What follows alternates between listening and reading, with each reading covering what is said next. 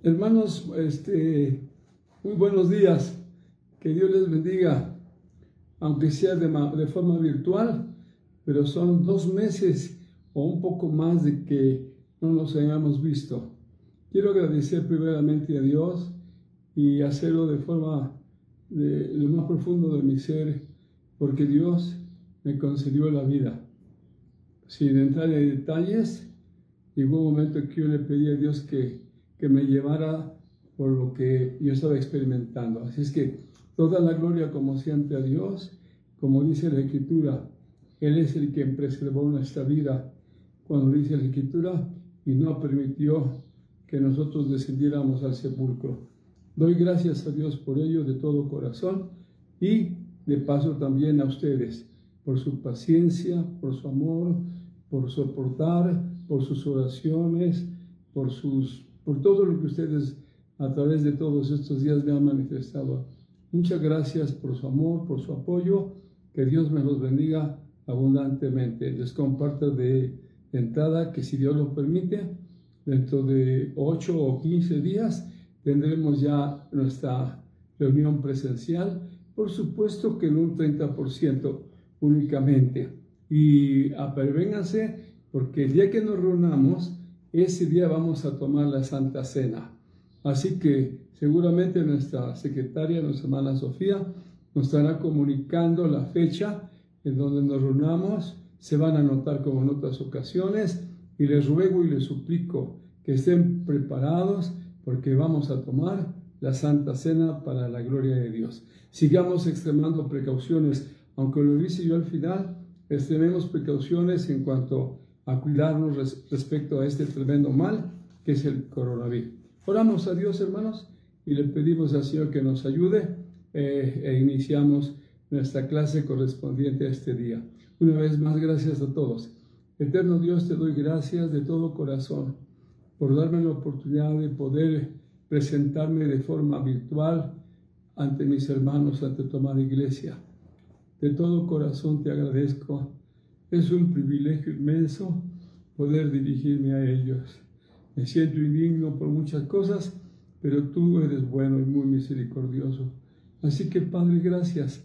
Gracias por darnos la bendición de reunirnos de esta manera. Gracias por la tecnología.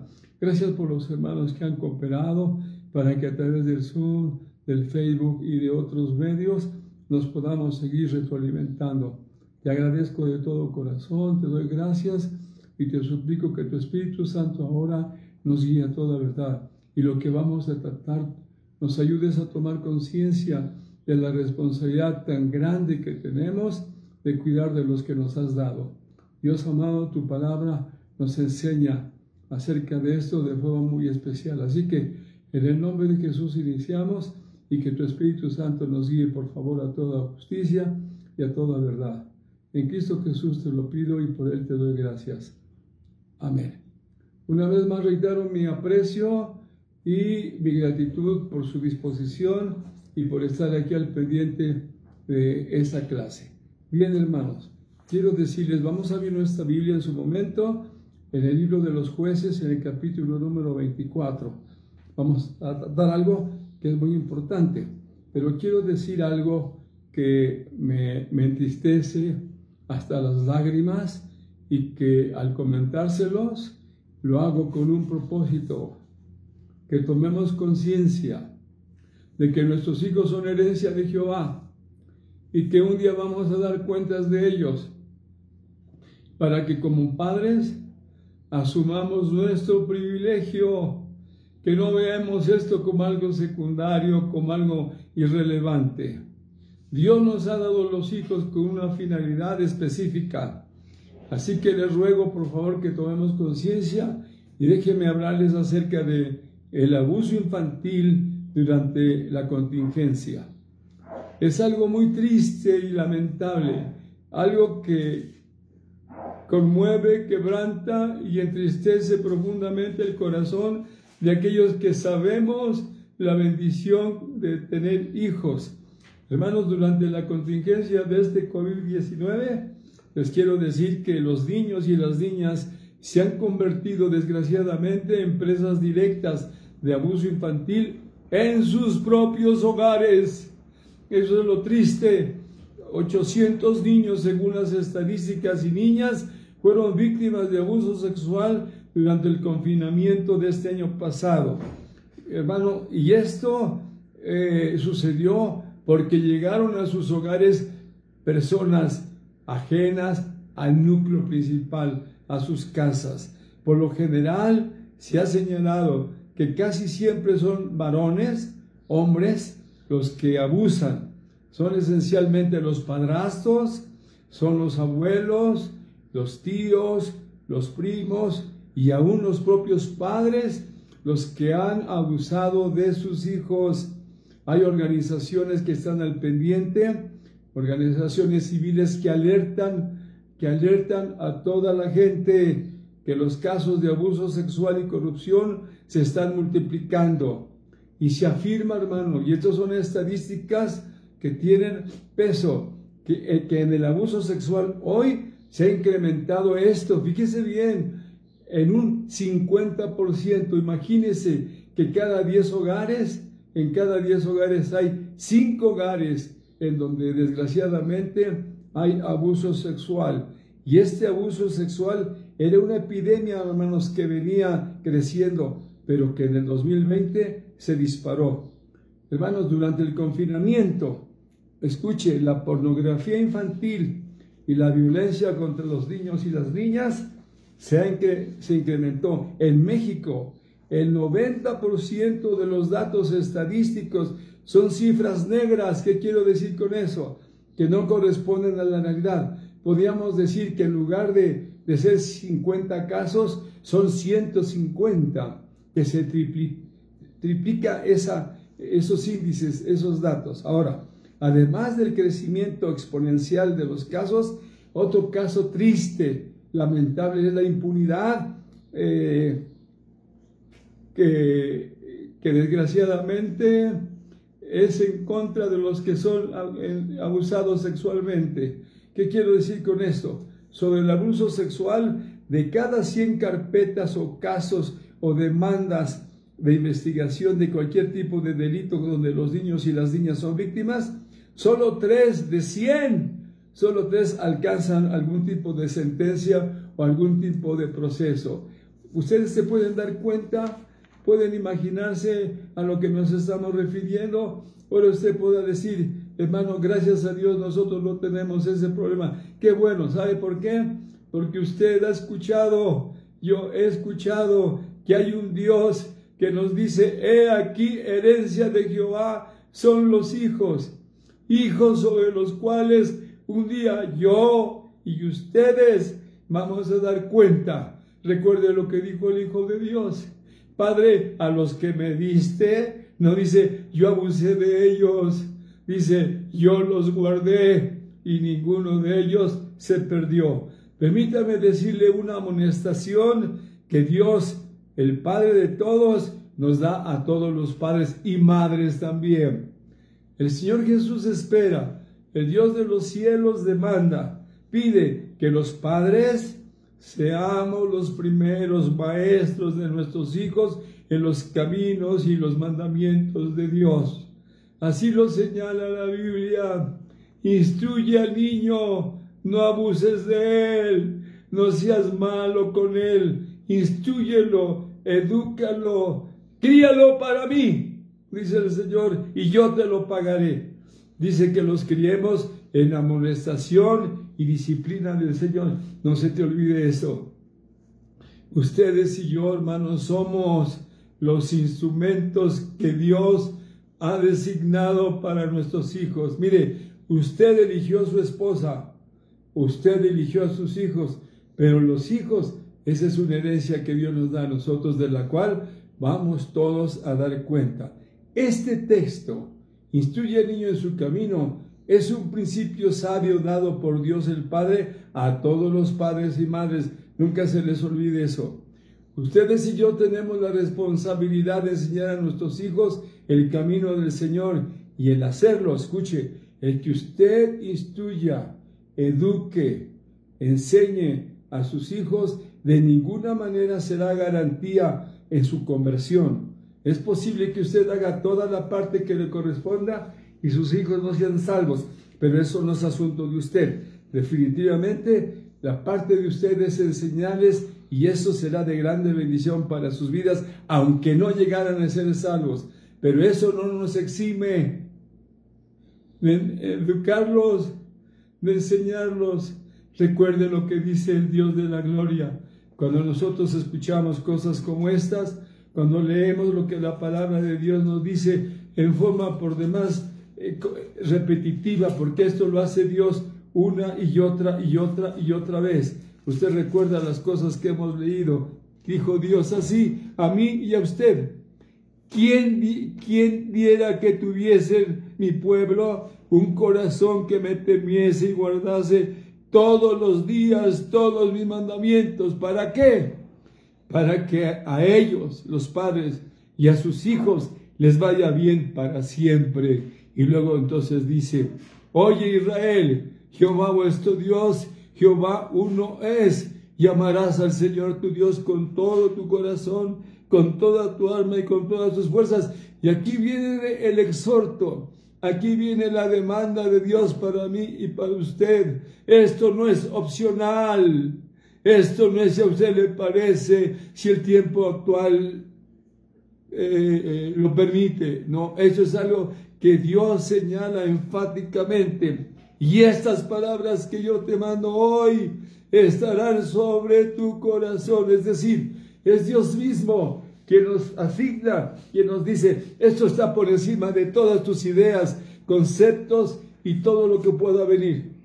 Esto estará sobre tu corazón, mi palabra estará sobre tus ideas, pensamientos, conceptos y todo lo que le quieras meter allí. Y dice, y, esto es algo precioso, y la repetirás. No se los digas una vez, no se los digas una vez, se las repetirás. cuando A tus hijos, hablando a ellas, ¿en dónde? Aquí viene lo que voy a tratar enseguida, en tu casa. No vayas nunca a pensar que son los maestros de escuela dominical los que tienen esa responsabilidad de guiar a tus hijos hacia el Señor. Mira bien, escucha, no lo olvides. El Hijo de Dios un día dijo así, se indignó con sus discípulos y me pregunto cuántas veces se, habrá indignado Dios contra mí y contra ustedes. Dice, deja a los niños venir a mí, deja a tus hijos que vengan a mí, no seas un impedimento para ellos. Muchas veces nuestra falta de consagración nuestra falta de dedicación, nuestra falta de santidad, nuestra falta de congruencia, nuestra falta de, veras de compromiso, todo eso contribuye para que nuestros hijos se aparten y no quieran nada. Los malos testimonios, en estos días yo he escuchado cosas que me han quebrantado y he llorado de padres, de madres, cuyo testimonio es una vergüenza y un motivo para que nuestros hijos no quieran nada. ¿Por qué me dices a mí si fulanos y sutanas están haciendo esto? Eh, oiga, dijo el Señor, es necesario que vengan los escándalos y los tropiezos. Oiga, es necesario. Pero hay de aquellos que originan el escándalo, el tropiezo, hay de aquellos que adulteran, que fornican, que se embriagan, que se emborrachan, que mienten, que golpean, que... ¡Ay de ellos! Mejor lo fuera que se atasen una piedra de molino al cuello y se lanzaran al mar que hacer tropezar, que impedir que sus hijos vayan a Dios. Esto es algo que advierte y dice cuando yo y ustedes debemos enseñar a nuestros hijos cuando estemos en la casa cuando andemos en el camino, antes de acostarnos, cuando nos levantemos. Y nos dice, y las atarás, señálalas, que le estén mirando. Una y otra vez se dice que los judíos tienen en sus casas, no, yo no sé, eso lo, lo oí una vez, tienen en sus casas a la entrada de la puerta, tienen un letrero que dice, honra a tu padre y a tu madre, pero lo tienen escrito por ambos lados. Así es cuando sales, tú dices, honra a tu padre y a tu madre. Y cuando entras, dice, honra a tu padre y a tu madre. ¿Te das cuenta? cuánta responsabilidad tenemos. Y dice Dios, ¿por qué hemos de hacer esto? Y cuando oímos esto, no podemos menos que alabar a Dios. Dice, mire lo que Dios me dice a mí y a usted. Guarda, Aarón, guarda tú que me estás oyendo. Guarda y escucha todas las palabras que yo te mando, para que haciendo lo bueno y lo recto ante los ojos de Jehová tu Dios, te vaya bien a ti y a tus hijos después de ti para siempre. Dios no quiere otra cosa que nuestro bien. Es un Dios excepcional, maravilloso. Mira Jesús, toma su ejemplo, tomemos todo su ejemplo. Lo, voy a tratar adelantito. Ya lo debo de tratar para avanzar. Entonces, las enseñanzas, eh, hermano, le estamos enseñando a nuestros hijos qué cosas les enseñamos. Cosas en las escuelas, les enseñan cosas perversas en la radio, en la televisión, en el internet, en todos los medios de comunicación. Ustedes no pueden ver otra cosa que algo malo. Tales enseñanzas, estarán ustedes de acuerdo conmigo, están en contra de Dios, están en contra de la Biblia, están en contra del cristianismo. ¿Quién va a contrarrestar eso? ¿Quién va a frenar esa enseñanza? ¿Quién? Dios, hermanos, nos ha dado precisamente a mí y a ustedes esa responsabilidad como padres. Y seguir, padres, criar a sus hijos en disciplina y amonestación del Señor. ¿Me explico? Bueno, vamos, ustedes me conocen. Vamos a empezar la clase. Abran su Biblia en Josué, capítulo 24, verso 15. Por favor, todos. Josué 24, 15, perdón. Perdón, es que estoy profundamente conmovido. Imaginémonos más de dos meses sin poder hablar con ustedes. Quisiera estar mucho tiempo ante su presencia y estar comentando. Bien, todos podemos leer y dice el 15, y si mal os parece servir a Jehová, escogeos hoy a quien sirváis, si a los dioses a quienes sirvieron vuestros padres cuando estuvieron al otro lado del río, o a los dioses de los amorreos en cuya tierra habitáis, todos conmigo ahí en su casa.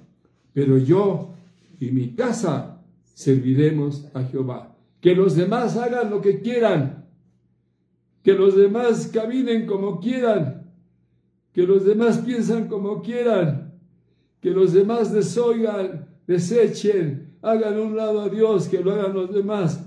Pero yo y mi casa no nos vamos a olvidar de Dios lo vamos a servir. Eso es lo que dice la Biblia. Escuche, es algo muy notable en toda la Biblia, en toda la Biblia, que cuando Dios habló de sus tratos, ya sea con Noé, Abraham o con otros hombres de Dios quienes hayan sido, así como con todo el pueblo de Israel en lo referente a sus planes, los planes de Dios, no tus planes ni los míos, los planes de Dios. Recuerda que los pensamientos de Dios no son los míos, ni sus caminos los míos. Él no tiene sino otro, ningún otro pensamiento que el bien para nosotros y el de los nuestros. Y entonces las sagradas escrituras, la bendita palabra de Dios, resaltan la subimportancia de eso que le estoy diciendo, de ligar, de relacionar siempre al padre de familia con sus hijos. No puedes desasociar lo que Dios dice como padre o como madre de tus hijos. Dios dice así, tú y tu casa. Dios dice así, tú y tu descendencia. Dios dice así, tú y tus hijos. Y te dice más cosas, tú, pero siempre te señala a ti, a mí, en primer término.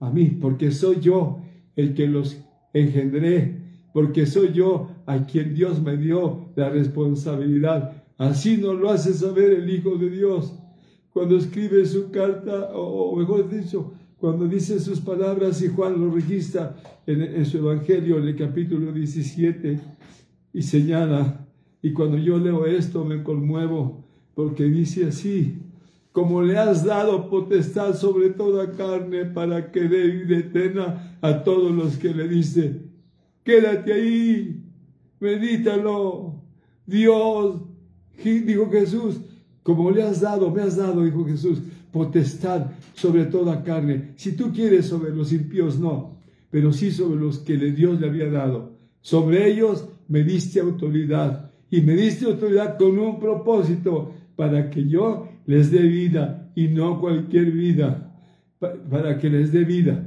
La vida que Dios le dio al Señor Jesús, esa misma quería Él compartir y la compartió, porque la Biblia dice, con Él estaba la vida y esa vida nos la compartió el Señor. Y ahora nosotros, Jesucristo como el prototipo de lo que debemos ser, Él dio la vida y, la dio como dice la Escritura. Ninguno tiene mayor amor que este, que uno ponga su vida. Y hoy los padres no ponemos nada de esa vida. Al contrario, nos hemos olvidado de esa vida. Y Él dice, como le has dado y aquí tiene implicaciones. Le has dado potestad. Usted tiene autoridad ante sus hijos.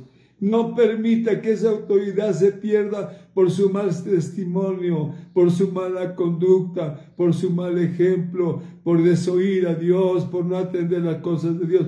No lo permita. Sea usted una persona que respalde todo lo que usted pueda decir con una vida congruente, con apego sistemático y constante a, las cosas de Dios. Dice, le has dado potestad para que dé vida eterna. ¿Qué le das a tus hijos, hermana? ¿Qué le das a tus hijos, hermano? ¿Qué le das? Jesús daba vida. Nosotros a veces damos mal ejemplo, malas palabras, fornicación, adulterio, borracheras, maldiciones.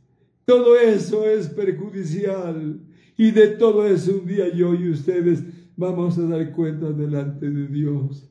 Y Él no solamente daba eso, enseguida dice, porque las palabras que me diste yo les he dado. ¿Qué le das a tus hijos? Te sientas unos momentos con ellos. Mira lo que dice el Salmo 34. Venid hijos, oídme. El temor de Jehová os enseñaré. Qué precioso y las bendiciones que conlleva el temor a Dios. Te dice el Salmo 112, te dice el Salmo 128, bienaventurado todo aquel que teme a Jehová, que anda en sus caminos. Cuando comienes el trabajo de tus manos, bienaventurado serás y te da bien. Tu mujer será como mil que lleva fruto a los lados de tu casa. Tus hijos como plantas de olivo alrededor de tu mesa. He aquí, así será bendecido. Y repite, el hombre que teme a Jehová. Escúchame bien. Y luego señala incluso de tus nietos. Qué bendición que cuando un hombre teme a Dios, mira, no solamente él como persona, no solamente él como obrero, no solamente él como proveedor, es objeto del favor de Dios, sino que eso se extiende como una cascada y desciende a la esposa, tu mujer, Qué bendición cuando tienes un hogar así, en donde tú y tu esposa son una sola cosa y entonces se tratan como Dios quiere. Hay un trato preferencial. Es el tesoro también que Dios te, dio, te dio, porque la mujer también es herencia de Jehová. Dice así en la Biblia, la casa y las riquezas son herencia de los padres. Oiga, la casa y las riquezas son herencia, más de Jehová, herencia, la mujer prudente. Qué bendición. Pero luego desciende eso. Dice así, tus hijos como plantas de olivo alrededor de tu mesa. Fíjate, en el anterior, en el 27, te dice que los hijos son como saetas, hermano del valiente. Y ahora ya no te dice como saetas, sino como plantas de olivo. Fíjate cuánta dicha, cuánta bendición, cuánto bien, que tus hijos no solamente en tu vejez vienen a ser un soporte, una ayuda para ti, sino lo maravilloso como plantas de olivo. Imagínate el olivo como símbolo también de Israel, maravilloso. Todo eso dice y se extiende. Así será tu descendencia a tus nietos. Todo lo que Dios promete al hombre que teme a Jehová. Bien, Sigamos entonces un poquito. En este versículo que nos ocupa, Josué da una respuesta ejemplar. Dice, yo y mi casa serviremos a Jehová. Aquí tenemos yo y usted el modelo de un padre y de una madre piadosa. Ahora, tenemos que iniciar diciendo esto, ponga atención, porque cuando yo leo este versículo que se encuentra en el, en el capítulo 24, el verso 15, oiga bien lo que dice la Biblia de este mismo capítulo en el verso 29. Ya leímos el 15 y el 19. Después de estas cosas murió Josué. Después de esas palabras murió Josué, hijo de Nun, siervo de Jehová, siendo de 110 años. Cuando Josué dijo, yo en mi casa serviremos a Jehová, no es un muchacho o un joven como usted, ni siquiera un hombre de 75 años como yo. Él tiene, escúcheme bien, tiene 35 años más que yo. ¿Quién sabe cuántos más que usted? Y dice, pero yo y mi casa, no dice, servimos. Estamos sirviendo, serviremos, continuaremos sirviendo hasta el último momento de nuestra vida, de nuestro aliento. Y eso hizo Josué. Aprendamos eso. Hermanos, para servir a Dios no se necesita ser un joven. Abraham tenía 75 años cuando empezó a servir a Dios.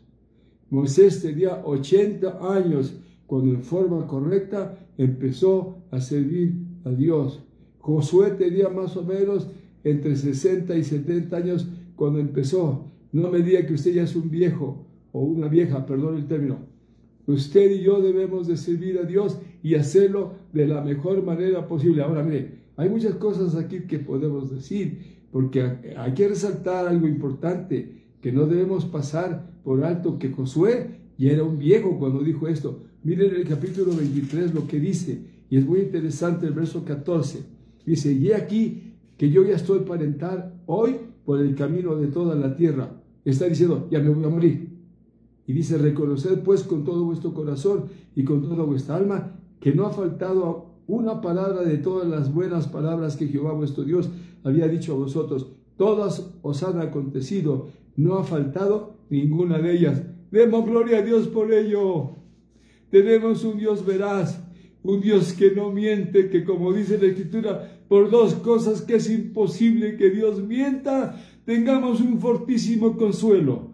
Dios es un Dios que lo que promete, Él lo hace y dice, te voy a bendecir a ti, Aarón, y a tu casa.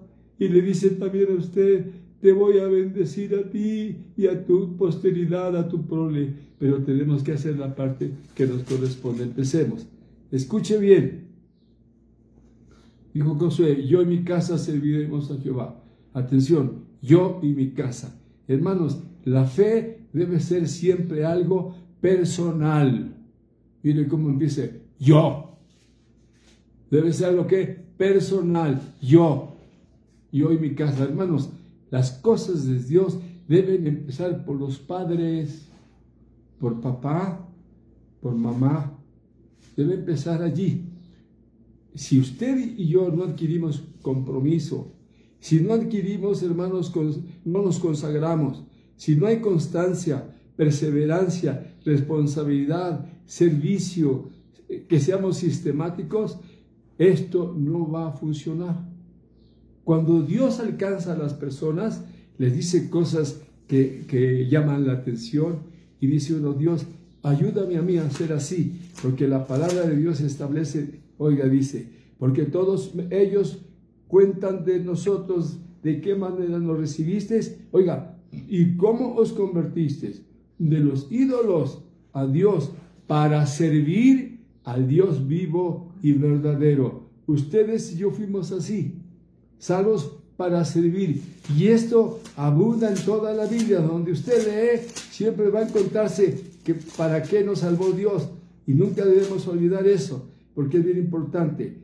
Cuanto más la sangre de Cristo, el cual mediante el Espíritu Eterno se ofreció a sí mismo sin mancha a Dios, limpiará vuestras conciencias de obras muertas para que sirváis al Dios vivo?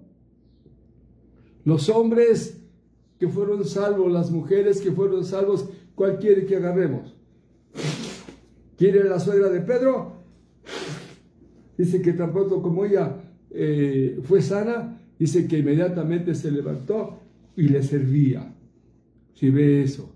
Si es Pablo cuando se encuentra con Dios, dice lo mismo, Señor, ¿qué quieres que yo haga? Toda la gente que tuvo un encuentro real, auténtico con Dios, inmediatamente solicitó, pidió, ¿qué debo hacer? Es muy importante, es muy importante esto. Entonces, aquí Dios nos está indicando a todos nosotros que las cosas de Él deben empezar por los padres. Esto, escuche bien, si esto empieza así, continúa así, persevera así, se mantiene así, esto traerá naturalmente como consecuencia en casa una atmósfera que los hijos deben respirar e imitar. Un padre que llega oliendo alcohol, a cigarro, que maldice, no se sorprende si su hijo, aunque no lo escuche, lo haga en la, parte de afuera, en la calle. No, hermanos, nosotros debemos de provocar una atmósfera en la casa que los hijos respiren e imiten. Además, escuche, si usted sirve a Dios y hace las cosas como Dios quiere, eso da influencia y da respaldo como padres a nuestras palabras y acciones y otorgará y concederá un valor especial a nuestras oraciones y peticiones. Entonces Dios estará de acuerdo. Eso es como cuando a veces se pregunta a un esposo, ¿por qué no tiene el respaldo de Dios sus oraciones.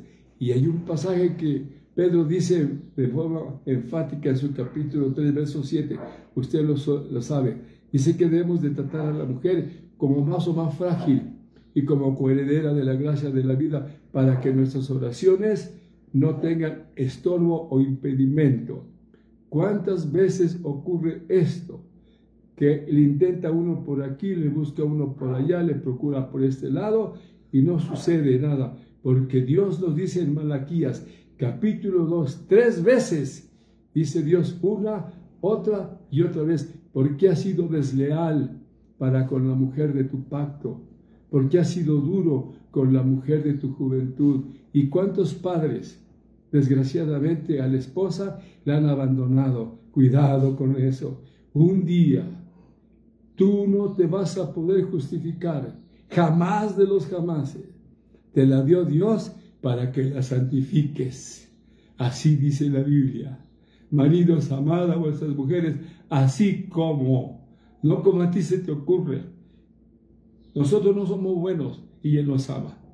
Nosotros nos portamos mal y Él nos ama. Nosotros fallamos y Él nos ama. Y nosotros somos un tipo de la esposa. Y dice la Biblia que Él se entregó a sí mismo por ella para santificarla y hay otros que lejos de santificarse buscan excusas mil y andan haciendo fechorías por todos lados. Dios no paga todos los días o cada ocho días, pero un día va a hacer cuentas con todos los adúlteros y fornicarios. Hoy nos da la oportunidad Dios de resarcir, de, retomar el buen camino. Dice, ven, yo no quiero la muerte del que muere, convertidos pues y viviréis. ¿Qué más? Escuche bien. Importante es que modelemos nuestra fe de Dios para bien de los hijos. Escucha. Ser modelo. El Espíritu Santo dice así, presentándote tú como ejemplo. Hoy hace falta eso, que modelemos lo que decimos que modelemos lo que enseñamos, sin olvidar lo que dijo Jesús, como queréis que hagan vuestros hijos, así también haced vosotros con ellos. ¿No quieres que tus hijos adulteren? No adulteres. ¿No quieres que tus hijos se embriaguen? No te embriagues. ¿No quieres que tus hijos maldigan? No maldigan. ¿Me explico? Tú tienes que modelar todo lo que Dios dijo. Jesús dijo, porque ejemplo os he dado. Y si hay algo que hace falta en este tiempo, es que ustedes y yo, yo y ustedes, seamos ejemplos para la gloria de Dios. Eso es lo que hicieron los hombres de Dios a favor de los suyos. Podemos ver a Noé. Si ustedes ven lo que hizo Abraham, lo que hizo Isaac, lo que hizo Jacob, lo que hizo. Todos ellos modelaron, hermano, no eran perfectos, pero modelaron su fe en Dios. Solo así yo y ustedes aspiraremos a lograr que nuestros hijos sean una extensión de nosotros. Eso dice la Biblia dos veces. Y será la, así dice la Biblia, tal la madre, tal la hija. Una hija borracha, una madre borracha, no se sorprende si va a tener una hija borracha. Una hija adúltera, una madre adúltera, sígale con los varones, lo mismo. Y lo dice la Biblia, y será el pueblo, o serán los hijos, será la familia como el sacerdote, como el padre. Eso dice la Escritura. Entonces, ya vimos, primeramente la fe debe ser algo personal, yo. Primeramente usted, usted va a la vanguardia, usted hace lo que Dios quiere. Segundo, además, la fe no solamente es algo personal, debe alcanzar para toda la familia. Cuando usted hace, trabaja, lo hace a favor de, la casa, que mejore la casa, la alimentación, mejor educación, todo. Las cosas de Dios es igual. Todo esto es, debe alcanzar para la familia, para la gloria de Dios. Dijo Jesús, las palabras que me diste, yo les he dado. ¿Qué le das a tus hijos? Vestuario no está malo. Educación, qué bueno. un techo, excelente. Pero ¿qué de las cosas de Dios? Tu hijo no solamente es materia y necesita lo que acabamos de señalar. Lo más importante es lo otro. ¿Sí? Ahora, ojo, ¿por qué decimos esto? Hay serias advertencias en la Biblia. No se olvide. Hay uno que es tremendo. Dice así. Pues habiendo conocido a Dios, muchos hijos de niños conocieron, jovencitas que conocieron, hombres que conocieron, madres que conocieron. Pero luego lo dice así, pues habiendo conocido a Dios, no le glorificaron como Dios ni le dieron gracias, sino que se envanecieron. Hoy hay muchos excreyentes que se han envanecido en su razonamiento y su necio corazón. El envanecimiento trae necedad, fuente ennegrecido, oscuridad, tinieblas, maldad, pecado, engaño, todo eso, ¿sí? Profesando ser sabios, se creen más inteligentes o piensan que en el momento que ellos quieren le van a dar vuelta y van a reparar, sin olvidar. Dios no puede ser burlado. ¿sí? Dios es tan bueno y tan noble y nos dice una y otra y otra vez cuántas veces quise. Él quiere todos los días, cada amanecer, cada vez que vemos el día, nos ofrece la oportunidad de resarcir, de corregir, de hacer la cosa bien. El problema de nosotros es que estamos empecinados en nuestras ideas. Y entonces dice, por lo cual Dios también los entregó a la inmundicia de sus corazones. Ese es el problema. Cuando tú repruebas a Dios, Él te reprueba a ti. entonces viene lo malo, estando atestados. ¿Mm? Y, y señala allí veintitantas características de una persona que se va alejando. Y Dios señala y advierte, he aquí los que se alejan de ti perecerán. Tú destruirás a todo aquel que de ti se aparta. Dios quiere que le demos para atrás. Vamos a terminar este punto y creo que ahí voy a terminar. A menudo se nos olvida que nuestros hijos son herencia de Dios. Eso no lo olvide. Vamos a dar cuenta de ello. Me encanta eso. A los que me diste, dijo Jesús, yo los guardé y ninguno de ellos se perdió. Qué bendición que cuando llegues con el Señor digas, mira Señor, me diste dos, aquí está. Y con sus nietos, hijos, bisnietos. Qué lindo. Y no que se perdió. Y hay que saber que para que no se pierdan, no solamente es tener buenos deseos e intenciones, no hermanas, con eso no es suficiente. Importante, vamos a dar cuentas de ellos. Acuérdense de lo que dice la Biblia, que les esté señala al final algo que debemos de tomar en cuenta, que Dios te hará a juicio toda obra, juntamente con toda cosa encubierta, ahora sea buena o sea mala. Así dice, o como dice Pablo en, sus, Romanos, en el día en que Dios juzgará por Jesucristo los secretos de los hombres conforme a mi, evangelio. O como dice Corintios, el día en que hemos de dar cuenta delante de Dios de lo que hayamos hecho. Hermanos, escucha, la fe, y eso no, no se olvide, la fe en nuestro Dios, la fe que nuestros hijos puedan depositar en Dios, no debe depender exclusivamente de Dios. No, ella hizo todo. Ella hizo todo. envió, a su hijo. El hijo dio su vida, pero nosotros tenemos que hacer nuestra parte. Debemos intervenir los padres. No se te olvide. No se te olvide. La Biblia está llena de estos ejemplos. Los padres intervinieron en lo bueno y en lo, lo bueno. ¿Cuál quieres? Hablemos del tomar. Hoy me da tristeza que oigo yo de sobrinos que se siguen embriagando. En la Biblia nos habla, usted recuerda en el capítulo 35 de Jeremías, habla de forma muy especial Dios acerca de una familia, los recabitas. Su abuelo, habían pasado 200 años y él dio una orden expresa y dijo, mis hijos y mis nietos, mi posteridad, no beberán vino, nada de lo que procede de la vid. Y él ya había muerto hacía años. Y un día el profeta Jeremías a los recabitas los llevó al templo. Y en el templo los metió en un aposento. Y en ese aposento les ofreció vino. Y era el profeta. Y se beban esto. Y todos a coro, que eran los nietos o bisnietos de, de aquel, dijeron, pues tú serás el profeta, pero nosotros no beberemos nada de esto. ¿Por qué? Porque nuestro Padre nos mandó que no lo hagamos. Y Dios dice, oigan lo que dijo, dijeron estos. Y yo que les estoy diciendo, tantas cosas pasan por alto. No, tenemos que saber que la palabra de Dios es imperecedera. Lo que Él dice debe hacerse. Y Dios nos dice que no debemos de tomar nada de lo que procede de la vida. Así que Dios nos ayude a todos para que entendamos y sepamos lo que Él quiere. Por favor, en nuestra casa no debe, ahora, ojo, viene una advertencia. Y la advertencia es la siguiente. A, a muchos padres y madres les va a decir Dios estas palabras que le dijo a un sacerdote llamado Elí. Escúchame bien, por favor.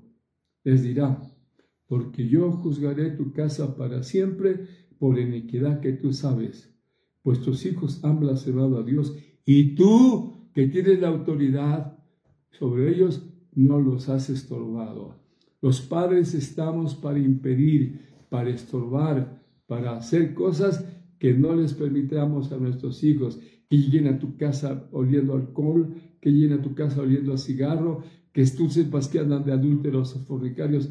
Tú no lo debes permitir, so pena que Dios un día te juzgue y te trate de una manera muy especial. Así que hermanos, quiero terminar ya casi con esto. Este, fíjate, Isaac compartió su fe de padre a tal grado que su hijo, hermanos, y eso es algo tremendo, que su hijo, eh, a ver cómo, Isaac, ¿Quién? Isaac. Dijiste Isaac. No. Abraham. Abraham compartió su fe en su hijo a tal grado que el hijo estuvo dispuesto a morir por la fe de su papá. Imagínate el peso que tuvo Abraham al compartir la fe en Dios, en su hijo, que cuando dijo, bueno, ya está todo listo para el sacrificio, ¿y quién es? Eres tú. Y ese hijo lo dijo, pues ese es tu rollo, déjame a mí. Él estuvo dispuesto a dar su vida porque su papá había sabido enseñar la fe. Hay otro caso para terminar. Ustedes saben quién fue Jefté. Jefté tuvo una hija. ¡Qué calidad de hija! Dice la Biblia que cuando le dijo eh, a su hija, porque tenía dolor, ya que le había dado a Dios una promesa, de que la primera persona que sería a recibirlo después de, la victoria contra los enemigos, él la sacrificaría en el holocausto. Y fue su hija, su única hija. Y igual que Isaac, dijo, pues a mí qué me importa. No, dice papá, tú le dijiste eso a Dios y haz de mí como quieras, porque Dios ha hecho venganza de tus enemigos. ¿Qué enseñas tú a tus hijos? ¿Una fe que esté dispuesta a ellos a seguirte lo que sea? O es una fe que dice, eso que tú profesas no sirve, porque si sirviera no serías como eres. Qué triste. Hermanos, tenemos que saber que tenemos un Dios muy especial. Y, nada más lo señalo a manera de, recapitulación acerca de Josué. Hermanos, para ello Dios a ustedes y a mí nos ha dado autoridad y capacidad. Debemos influir, enseñar, disciplinar, corregir, etc., pero también interceder por ellos y modelar todo lo que pretendemos que ellos hagan. Conviene hacer nuestras las palabras y el ejemplo de Josué. Josué era un hombre que por más de 100 años había servido fielmente a Dios. Era un servidor por excelencia, un hombre que no se apartaba del medio del tabernáculo, alguien que estaba sujeto a la autoridad delegada, un hombre del Espíritu, un hombre de Biblia, era esforzado y valiente, era un modelo de padre. Hermanos, hermanas, cuánto más hablemos de, de Dios en nuestras oraciones para favor de nuestros hijos y conversaciones cotidianas, más efectivo será el impacto que tendremos en nuestros hijos. Amén y amén. Que Dios nos los bendiga. Vamos a orar. Ahora, ojo. No somos perfectos, fallamos. Pero hoy nos ha hablado Dios y nos dice acerca de la suma importancia que tienen nuestros hijos. Hay quienes se esmeran y buscan por todos los medios de asegurarse que sus hijos destaquen en, el orden de las ciencias del conocimiento. Eso no es malo, eso está bueno. Pero, ¿qué hay de las cosas de Dios? ¿Qué hay de aquello que Dios nos ha mandado? ¿De qué le a tus hijos si granjear en todo el mundo y su alma se pierde? ¿Qué darás tú por recompensa de este mundo por la salvación de tus hijos? No existe. La única manera es que estén vinculados adecuadamente con Dios y esa responsabilidad te pertenece a ti en parte. Así que papá, mamá, cuidemos a nuestros hijos, ¿de acuerdo? Le pedimos a Dios de todo corazón que nos perdone. Hemos fallado. Yo, ustedes, hemos fallado. Pero hoy aquí está Dios, el Dios de nuestra salvación, que como siempre está dispuesto a ayudarnos. Él quiere porque nos ama. Él quiere porque es nuestro Dios. Él quiere porque es misericordioso. Él quiere porque es un sumo sacerdote que no se olvida de que somos débiles. ¿Por qué no inclina su frente y le pedimos a Dios que nos ayude? ¿De acuerdo? Hagámoslo. Si está al lado de su hijo, su hija, si está al lado de su esposo o de su esposa, tómense de la mano y díganle a Dios en oración, todos por favor, eterno Dios, te damos gracias en esta mañana por darnos la bendición de escuchar tu palabra y esta amonestación tan fuerte ciertamente, pero tan necesaria por los días que estamos viviendo. Ayúdanos a vivir en armonía y en conformidad con lo que tu palabra dice. Que podamos decir, como dijo Josué, yo y mi casa serviremos a Jehová. No importa la edad que tengamos que seamos hombres y mujeres de bien para la gloria de tu santo nombre. Guarda nuestros hijos. Yo te bendigo, Dios, por aquellos que nos permites tener un hogar en donde los hijos se sujetan y están en armonía con tu voluntad. Ayuda a todos. Tú los conoces. Tú conoces nuestras necesidades. Por favor, ponemos en tus manos preciosas esta sencilla plática y que tu Espíritu Santo la haga viva en el corazón de toda tu iglesia. Te agradezco de todo corazón por esta oportunidad y te doy gracias por todo en el nombre de Cristo Jesús. Amén.